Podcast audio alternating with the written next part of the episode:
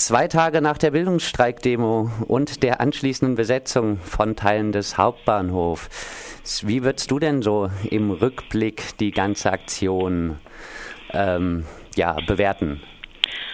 Also für mich persönlich war es eine sehr, sehr gelungene Aktion und sehr, eine sehr wichtige Aktion, da ich denke, weitere in Anführungsstrichen Latsch-Demos werden nicht ausreichen. Denn bisher hat es nur dazu geführt, dass wir eben permanent Recht bekommen haben und alles wurde ähm, für gut geheißen, aber geändert hat sich sehr, sehr wenig, wenn nicht äh, gar nichts. Und demzufolge ist es an der Zeit, diesen Protest wirklich äh, weiterzutragen, auszuweiten, bis sich was tut.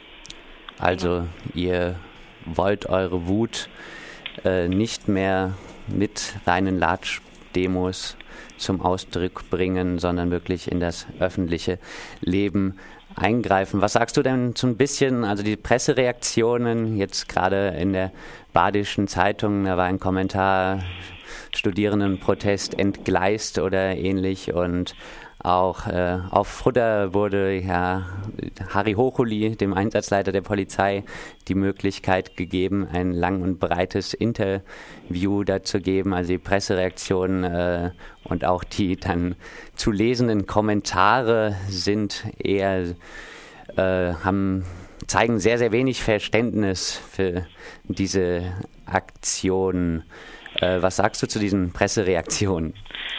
Ähm, ich denke, es war vorherzusehen, dass die erste Reaktion erstmal so sein wird. Aber ich glaube, durch diese Aktion wurde es eben nochmal sehr, sehr ähm, breit in die Öffentlichkeit getragen und schafft eben Raum für wirklich Diskussionen und Menschen, die sich wirklich damit auseinandersetzen wollen.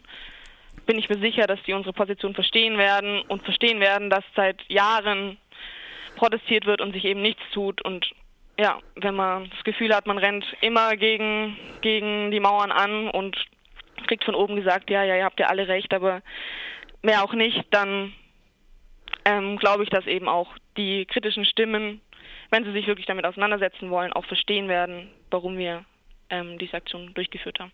Ja, die ganze Aufmerksamkeit, die durch die Presse jetzt durch, also die Aktion hervorgerufen hat, zeigt ja auch, da werden ja auch dann zumindest die, über die Inhalte diskutiert. Also vielleicht wäre die Aufmerksamkeit ohne diese Aktion gar nicht vorhanden gewesen. Ja, mit Sicherheit. Was sagst du denn zu dem Vorwurf, dass da ganz viele junge Schülerinnen und Schüler ähm, praktisch in eine Situation mit reingezogen wurden, äh, die sie selbst äh, nicht einschätzen können. Da wird ja oft drauf rumgeritten, da auf dem Gleisbett hätten sehr viele junge Schülerinnen und Schüler ge gesessen, die eigentlich gar nicht ja, wussten, wie ihnen geschieht?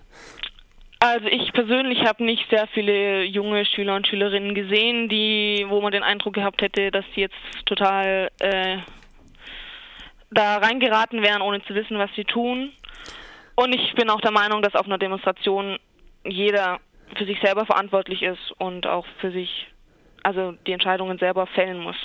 Ja, ich denke auch, äh, Schülerinnen und Schüler sollte man zumindest von vornherein auf keinen Fall erst einmal die absprechen, dass sie dazu in der Lage sind. Ich ja, denke, genau.